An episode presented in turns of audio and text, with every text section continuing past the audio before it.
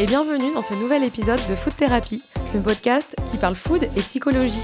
Je suis Marion Nico, créatrice de contenu, marketing stratégiste dans la gastronomie, mais aussi foodie et psychologue de comptoir. Je partage ici mes analyses et explorations quant au lien entre nos émotions, notre état d'esprit, nos souvenirs et l'alimentation. Aujourd'hui, pour parler du rôle de l'alimentation dans la guérison des symptômes de maladies chroniques telles que l'endométriose, j'accueille Aurore Boucher, coach de vie et mentor, fondatrice de Wake Your Ginger et du blog endoblog.fr. Bonjour Aurore. Bonjour Marion. ça va? Oui et toi? Ouais, ça va. Donc toi, comme je l'ai mentionné, tu es coach de vie, mentor, et tu as créé un blog il y a quelques années qui s'appelle endoblog.fr. Ouais. Parce que tu as souffert euh, du coup, ou tu souffres, je sais pas, ça va être un peu le sujet, d'endométriose. Euh, Est-ce que tu peux nous parler un petit peu de toi et de ton parcours? Euh, oui, bien sûr. Euh, alors écoute, euh, moi j'ai été diagnostiquée d'endométriose en 2016. à l'époque, j'étais professionnellement directrice commerciale, donc Mhm. avec un rythme de vie assez Soutenu. soutenu, ouais, Mm. Et un agenda assez chargé aussi parce que Ouais. j'étudiais en parallèle, je faisais un master en parallèle. Donc euh, j'étais vraiment tout le temps hyper full. Je voyageais énormément, euh, j'avais la pression bah, de gérer une grosse équipe, euh, voilà, etc. Et euh, et puis ben j'ai été diagnostiquée donc de d'endométriose et je suis euh, tombée euh, à la suite de ça après plusieurs opérations gravement malade euh, jusqu'à en fait me retrouver handicapée en fait à Ok. plus pouvoir à plus pouvoir travailler plus pouvoir ne serait-ce que même me doucher cuisiner enfin j'étais en fauteuil roulant pendant un certain un certain temps je pouvais plus marcher euh, Et c'était des opérations qui étaient liées justement à ta maladie ou... oui, oui, j'ai Ouais. été opérée deux fois justement euh, à cause de l'endométriose, puisqu'en fait, moi, j'ai été diagnostiquée, euh, je sais pas si 19 ans trop tard, j'ai été diagnostiquée quand ça s'est fait, mais Mm. c'est vrai qu'il y, a un- il y a souvent un long parcours euh, de, pour d'errance médicale quand on a atteint d'endométriose. C'est une maladie qui est peu connue encore aujourd'hui, malheureusement. Et euh, bah du coup en fait moi il a fallu que je me que je me que je m'effondre justement euh, à, un moment donné dans, dans ma carrière professionnelle où j'étais en déplacement euh, pour me retrouver aux urgences et en fait qui me diagnostique dans un premier temps un, un fibrome utérin donc une tumeur au niveau Ok. de l'utérus ce qui leur a un peu mis la puce aux à- la puce à l'oreille pardon parce que du coup fallait m'opérer en urgence Ouais. et, euh, et donc ils se sont rendus compte en ouvrant qu'il y avait pas mal de, de kystes de choses comme ça T'avais quel âge à l'époque? Euh, j'avais euh, bonne question. Je crois que j'avais euh, 30, 31, 31, ouais, 31, ouais. Et, euh, et donc du coup, euh, bah, même avec la première opération, en fait, alors que euh, quand j'avais été voir le gynécologue à Paris en urgence, euh, il m'avait clairement parlé d'endométriose, mais euh, moi, j'avais pas forcément euh, tilté, si tu veux, parce que je suis arrivée chez le médecin euh, parce que on m'avait dit que j'avais aux urgences une tumeur et qu'il fallait Ouais. que j'aille voir un gynécologue en urgence. Et en fait, un des premiers trucs qu'elle m'a dit, c'est qu'il y avait de fortes chances que je n'ai jamais d'enfant. Donc, euh, Merci la nouvelle, quoi. ouais, donc en fait, si tu veux, après, elle a, conti- elle a continué à déblatérer tout un tas de trucs, dont le fait qu'il fallait que je me fasse opérer en urgence. euh, donc, si tu veux, ça a fait. euh, Ça fait beaucoup de décisions. euh, opération en urgence. ouais, ouais. euh, et après, elle m'a, la- elle m'a lâché le mot endométriose comme un diagnostic un peu comme ça qui passe entre entre entre entre deux Ouais. deux gros deux grosses informations et mon cerveau pouvait plus en fait et moi je me suis arrêtée à ok donc en gros t'es stérile et tu dois te faire opérer en urgence parce que ta vie elle est en danger parce que le fibrome était vraiment assez conséquent et Donc, fallait que tu prennes une décision. hyper Ouais, j'avais genre deux semaines pour me faire opérer. Enfin, c'était fallait que ça se fasse hyper euh, hyper euh, hyper rapidement. Fallait que je rentre à Barcelone parce que je suis expat, donc j'étais en déplacement en France, mais fallait que je rentre aussi là où j'ai mon système euh, de santé. mon système de santé, donc à Barcelone pour me faire opérer. Donc il y avait tout ça, toute cette logistique, toute cette pression, le fait d'être loin de la famille, de tout, Ouais, ouais. qui a fait que ça a été comme une nouvelle hyper, si tu veux. euh, bah, Ouais, ça a été un choc, euh, ça a clairement. un, un choc, quoi. Enfin, vraiment. Et donc, du coup, bah, moi, je suis restée là-dessus et, et voilà. Et donc, quand je suis rentrée, je me suis fait opérer. Et malgré ça, après la première opération, en fait, malheureusement, je suis tombée sur un, un, un, un gynécologue euh, chirurgien qui s'y connaissait pas du tout parce qu'il faut le dire, c'est hyper important. Il y a beaucoup de gynécologues, même s'ils sont gynécologues, qui ne connaissent pas la maladie, Mm. euh, qui n'ont pas été formés. En fait, euh, l'endométriose, c'est même pas au programme de médecine dans la plupart des écoles. Bah Donc, justement, est-ce que tu peux nous, nous en parler, nous dire un petit peu ce que c'est en, en- simplement, si c'est possible? Euh, oui, parce que l'endométriose, c'est une maladie compliquée Ouais. en fait. L'endométriose, donc c'est une maladie qui est une maladie à la base gynécologique, Ok. euh, qui est due à un dérèglement hormonal dans la plupart des cas, Mhm. et euh, donc exclusivement féminine, même s'il y a eu quelques cas décelés chez les hommes euh, pour des raisons génétiques, mais c'est vraiment très très rare dans, dans le monde. Euh, mais c'est une maladie qui est difficile à expliquer dans les symptômes et, et voilà, en gros, c'est parce que euh, y a un reflux euh, de règles. On, on connaît même pas vraiment parce qu'il y a très peu d'études les causes réelles. Il y a des suppositions, mais l'idée c'est qu'en gros, quand t'as tes règles, il y a un reflux de sang qui se fait et qui fait que bah, le sang Ouais. ne, ne sort pas correctement et, et du coup, bah, ça peut provoquer des lésions. Tu saignes en fait à l'intérieur de ton corps. Mhm. Euh, pas forcément que dans l'utérus. Alors euh, chaque femme atteinte d'endométriose est différente l'une Ouais. de l'autre. Ça peut être effectivement dans l'utérus, mais ça peut être aussi dans les intestins. euh, Ça peut être dans des cas très rares dans le cerveau. Enfin, il y a- il y, a Mhm. des- y a des filles qu'on. Il y en a une en particulier qui m'a qui m'a impacté quand quand je traitais le blog, qui était une gamine de 16 ans qui euh, avait ses règles par le nez en fait et, et qui saignait des yeux. Donc c'est des cas vraiment assez extrêmes, mais qui existent. Il faut Mhm. savoir que c'est pas ça se passe pas exclusivement dans Ouais. l'utérus. Il y a d'autres symptômes. Ça peut atteindre d'autres organes. Et en gros, ça fonctionne comme un cancer. On dit que c'est le cancer qui ne tue pas, Mhm. euh, parce que tu vas pas en mourir, mais euh, en tout cas pas directement. Mais euh, Mais ça va impacter mais ça ta vie, quoi. fonctionne exactement pareil en fait, et ça va impacter ta vie. Bah ça dépend encore une fois parce qu'il y a des femmes qui sont atteintes d'endométriose qui sont totalement asymptomatiques, qui n'ont aucun symptôme, pas, aucune ouais. douleur, qui ne le savent pas, et qui parfois vont s'en rendre compte quand elles vont avoir un désir d'enfant, Mhm. parce que c'est quand même assez fréquemment lié à un problème d'infertilité. Euh, et c'est à ce moment-là, en fait, que leur médecin va faire des examens et va se rendre compte que euh, bah, il y a un diagnostic d'endométriose alors qu'elles, elles s'en sont jamais rendues compte. Donc c'est vraiment euh, chaque cas est différent, chaque femme est différente, chaque femme a des symptômes différents. Le point commun, on va dire que c'est les règles. Mais ce qui est important aussi à préciser, c'est que la douleur et tous les symptômes qui sont associés à cette maladie ne se passent pas que pendant les règles. Certaines femmes seront atteintes pendant trois jours dans le mois, il y en a d'autres qui vont être au quotidien, de façon permanente, handicapées par la maladie et par la douleur. Ok. Et toi, quand tu faisais euh, des crises qui se manifestaient, comment qu'est-ce comment qu'est-ce qui se passait en fait euh, quand tu dis que tu avais une crise liée à l'endométriose ou c'est ce qu'on entend aussi. Bon, il y a des y a des actrices maintenant comme euh, Lena Dunham qui en a fait un qui a vraiment rendu public en fait cette maladie et ce qu'elle bon elle en plus elle a, elle a subi elle s'est fait retirer l'utérus donc une hystérectomie mais qu'est-ce que c'est quand quand on a une crise liée à l'endométriose? Qu'est-ce qui se passe? Bah, ça dépend des symptômes de chaque femme, euh, Ouais. puisque chaque endométriose est différente, mais euh, euh, la plupart du temps, quand même, euh, il y a souvent des. Alors, bah, il y a les fameuses douleurs pendant, avant ou après les règles. Euh, moi, quand j'étais plus jeune, en fait, euh, c'était exclusivement trois jours dans le mois, Mhm. de, de vraiment grosses, grosses douleurs pendant les règles, mais de douleurs, euh, pas de douleurs de je reste au lit avec une bouillotte et, et ça s'arrête là, en fait, de Mhm. douleurs de tu te plies en deux, tu peux Mhm. t'évanouir, euh, tu, enfin, vraiment, t'as l'impression qu'on peut te poignarder parfois, Mhm. tellement les douleurs sont fortes.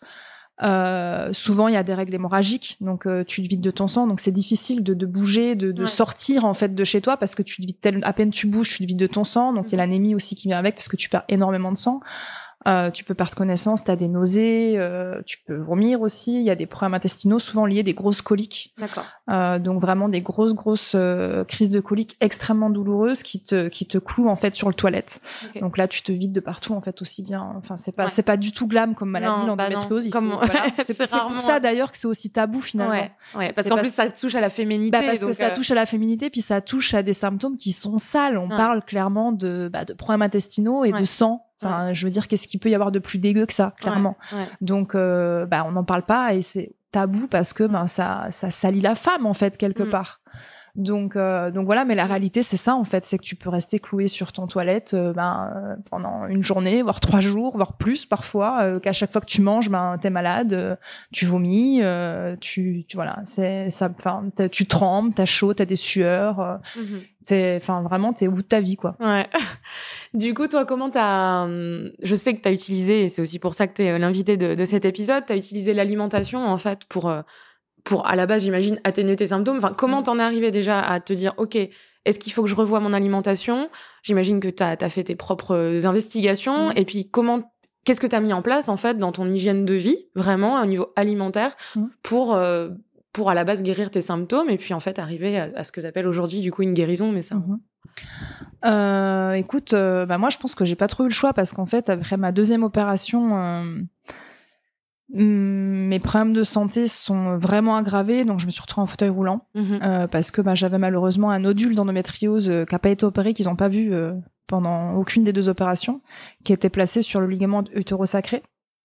Et donc en fait, euh, c'est un endroit où il y a plein de connexions nerveuses, donc ça Mhm. m'empêchait de marcher. C'est ce qui m'a, euh, c'est ce qui a provoqué que j'étais en fauteuil roulant.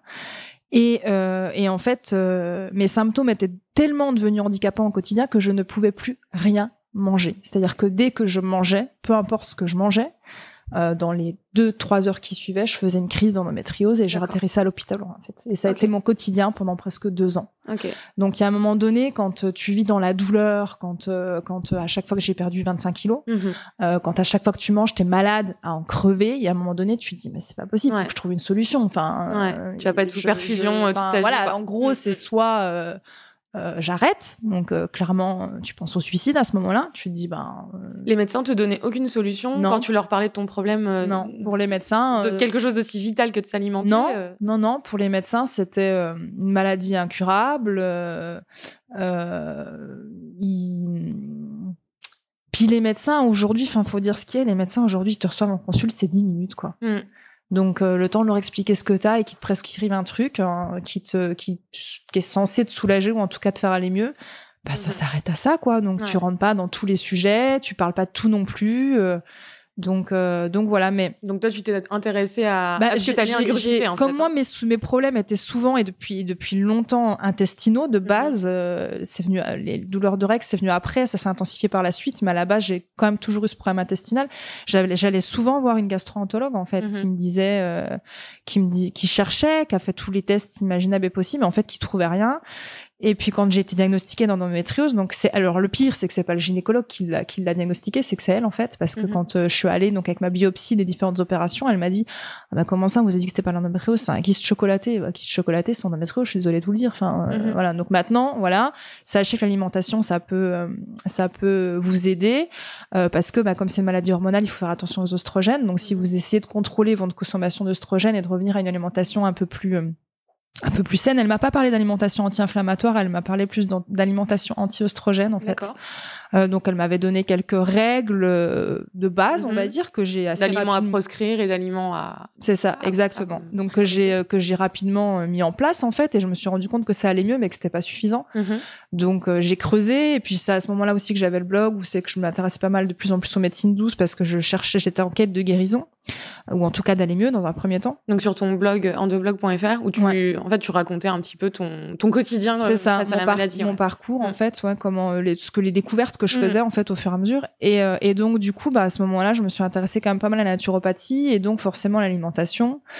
Euh, à la nutrition et donc j'ai découvert l'alimentation anti-inflammatoire. Euh, j'ai rencontré à travers le blog du coup euh, Fabien Piasco qui est un nutritionniste très connu d'une d'une cure euh, qui a une cure justement gynécologique mm-hmm. pour les femmes atteintes d'endométriose dans le sud de la France et qui est spécialisé et qui a écrit un livre en fait justement sur l'alimentation anti-endométriose qui est finalement un régime anti-inflammatoire adapté aux femmes atteintes d'endométriose et, euh, et donc voilà, et mon, mon histoire avec l'alimentation a commencé à ce moment-là, en fait. Et, euh, et concrètement, qu'est-ce que tu as mis en place enfin, Les aliments que tu as, as priorisés dans ton, dans ton quotidien dans euh, Alors, euh, c'est un.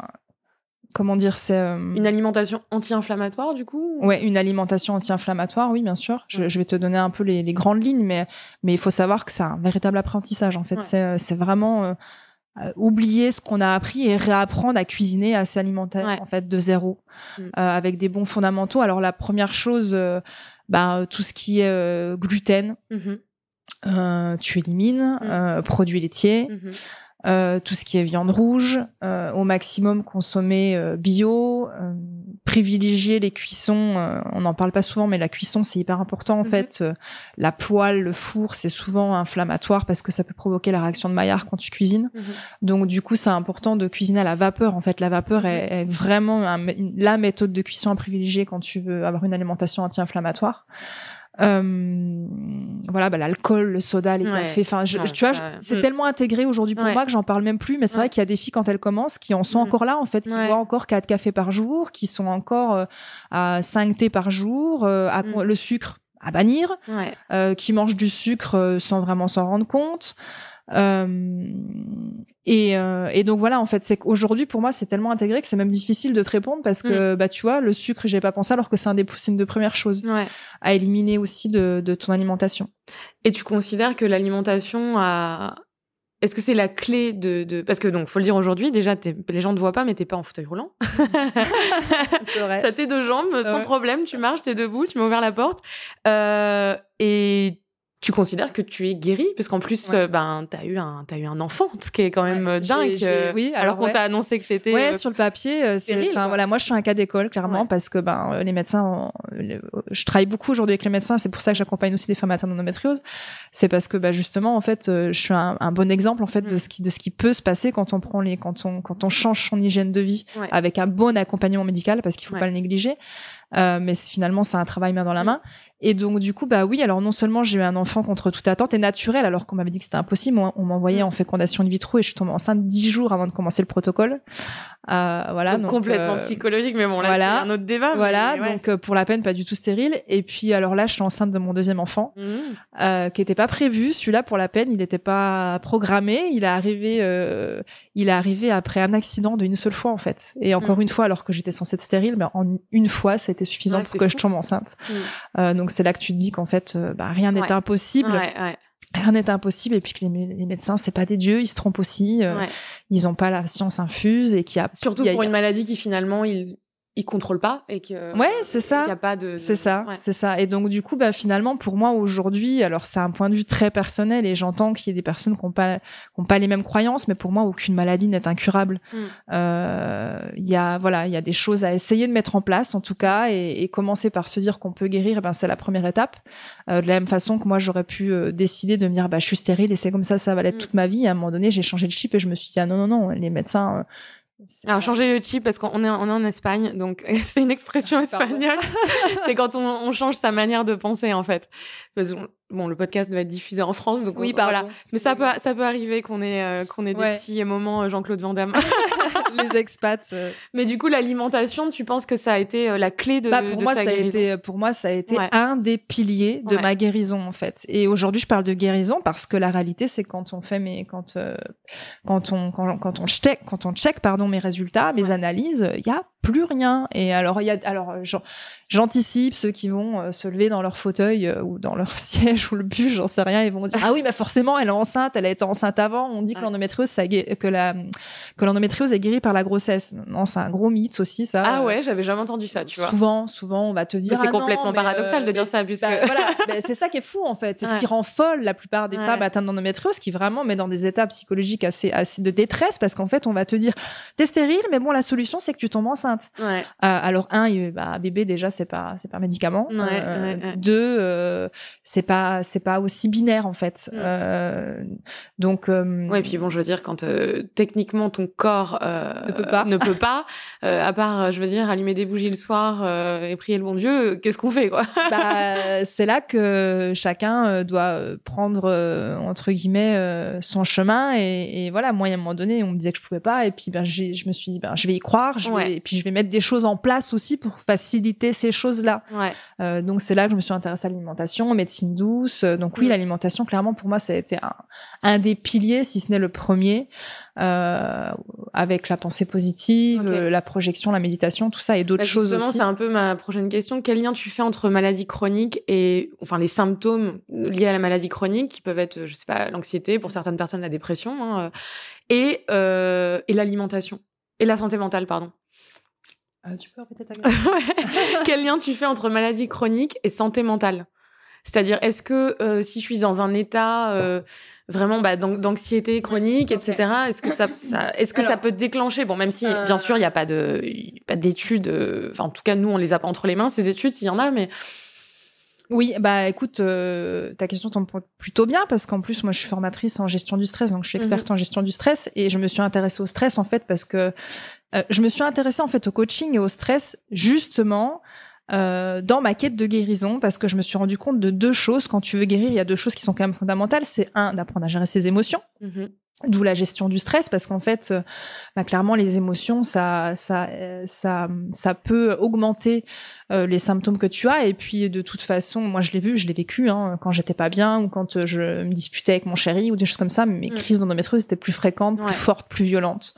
Euh, voilà. Et puis, euh, et puis aussi parce que moi aujourd'hui, qui, qui médite, qui, qui a un peu une philosophie, une hygiène de vie un slow life. slow life, limite un peu bouddhiste, Mhm. euh, je me dis que je pense euh, objectivement que en fait euh, euh, le corps, l'esprit euh, sont liés et que finalement, bah, quand tu as des émotions qui sont pas digérées ou qui ou, qui bloquent quelque part dans le corps, eh ben tu peux en tomber malade en mhm. fait sur le long terme. Et pour la peine, il y a des études qui prouvent que le stress euh, aujourd'hui, dans 70% euh, des cas, euh, est la cause du déclenchement d'une maladie. En fait, il y a des vraies études très sérieuses qui le démontrent.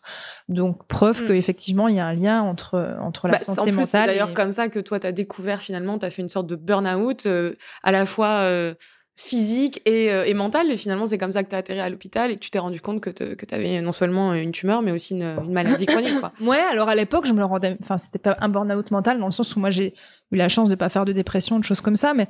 Mais en tout cas, euh, je me rendais même pas compte, effectivement, à l'époque, que j'étais stressée. Dans l'état que t'étais, ouais. Mm. Que j'étais stressée, que j'avais une mauvaise hygiène de vie, enfin. Mm, mm. Excuse-moi.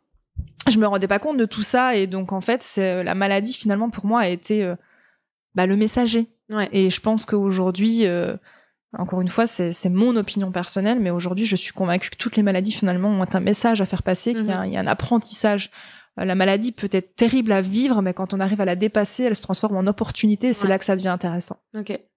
Du coup, c'est quoi, toi, ton fou de mantra ton mantra lié à, l'alimentation Eh ben, euh, que la médecine, que l'alimentation soit ta première médecine. Ok. Je pense aujourd'hui qu'on a recours très très souvent euh, aux, aux, médicaments ou à, chimique en fait, on oublie à, la, à, la, pharmaceutique chimique et qu'on et qu'on en oublie que ben, finalement cette ces, ces médicaments là ils ont été créés de quelque chose qui était beaucoup plus naturel à la base. En fait on se sert de plantes souvent quand on quand on quand on quand on fabrique ces médicaments là euh, et puis bah du coup la nature elle est riche qu'il y a plein de choses autour de nous euh, qu'on a oubliées mais qui fonctionnent. Euh, et que ben euh, en commençant par l'alimentation alors même pas forcément pour les maladies chroniques mais pour au quotidien tu vois un petit un petit rhume euh, ouais, avant d'aller euh, à la pharmacie, quoi que ce soit, exactement, avant d'aller à la pharmacie acheter du paracétamol, bah, par exemple, 10 amandes, euh, ça fait le même effet qu'une euh, cardoliprane. Ouais. Euh, voilà. Alors, faut savoir que en, faisant ce podcast, tu m'as préparé une petite potion magique parce que j'avais des douleurs d'intestin ce matin. Et donc, bah, vas-y, dis-moi ce que tu as fait en fait. alors, je t'ai fait chauffer. Alors, j'ai d'abord dilué en fait dans du jus de pomme ce qu'on appelle du koussou.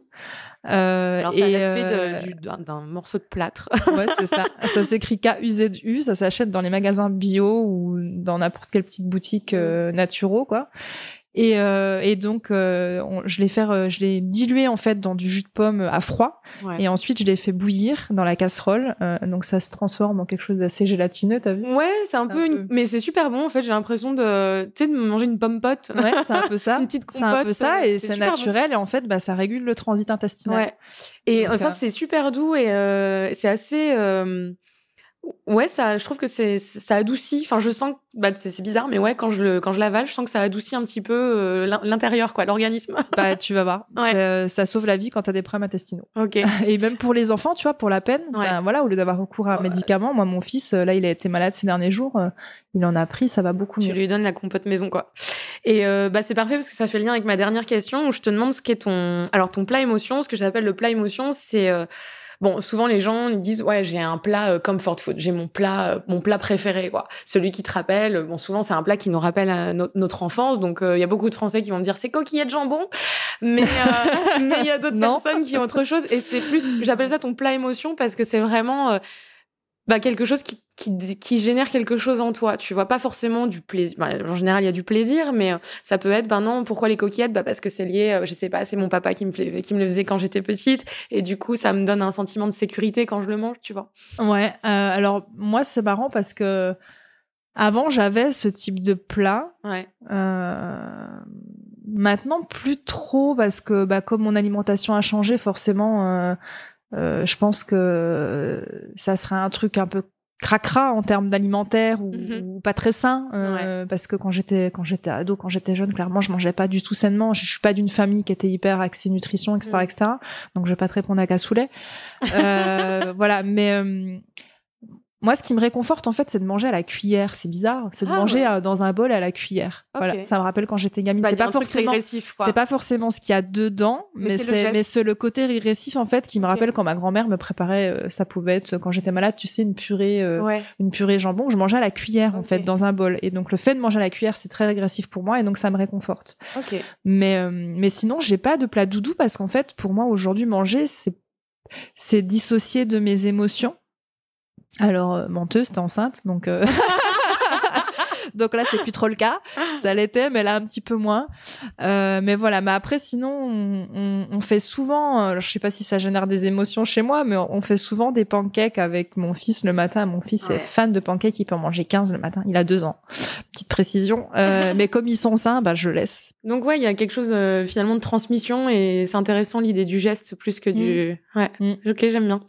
Bon ben euh, merci beaucoup pour. De rien. On arrive déjà à la fin, c'était super intéressant.